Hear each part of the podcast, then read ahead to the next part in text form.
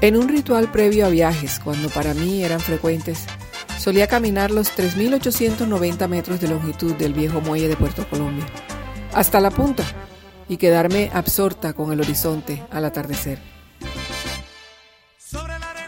Me daba fuerzas para el reto, me animaba a imaginar lo que encontraría en mi destino, o tan solo recordaba cómo se atrevieron a tanto todos los que acompañaron a Cisneros en esa obra de ingeniería.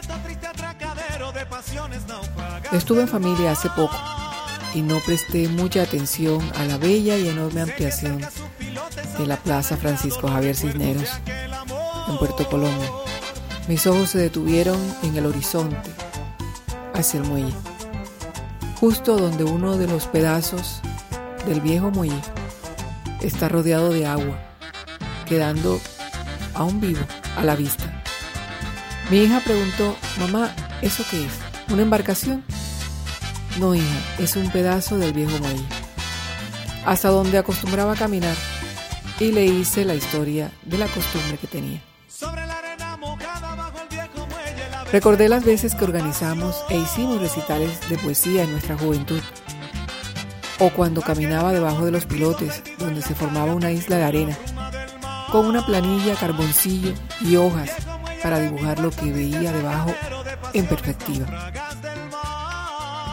Recordé a Cástulo Colina, a quien entrevistamos en varias ocasiones, siendo niño, para que nos repitiera una y otra vez la misma historia. Lamento que haya fallecido antes de ver los ojos del país nuevamente en Puerto Colombia y su muelle, porque su misión de vida fue mantener la memoria histórica a la que se le dio la espalda entre tanto enredo político y burocrático. Con esos primeros 200 metros de caminata del restaurado muelle de Puerto Colombia, vuelve la oportunidad para hablar de todas nuestras historias unidas a esta magnífica obra de ingeniería. Que no se queden a la deriva como el pedazo de muelle que Gabriela, mi hija, confundió con una embarcación y que puede desaparecer antes que el embate de las olas se lo lleve por completo. Recordar que el ingeniero cubano que revolucionó los medios de transporte y comunicación en Colombia identificó el valor de esta esquina del país. Enorgullecernos del significado que dio a Barranquilla para la economía de Colombia y el progreso del país. Reconocer la razón para ser una región especial que abrazó inmigrantes de todo el mundo.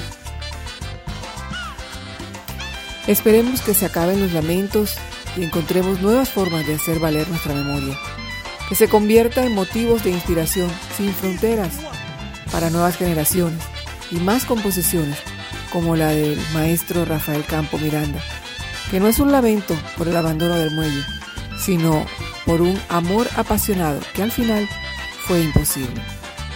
Recordando tu cariñito, recordando tu corazón, Puerto Colombia. Recordando tu cariñito, recordando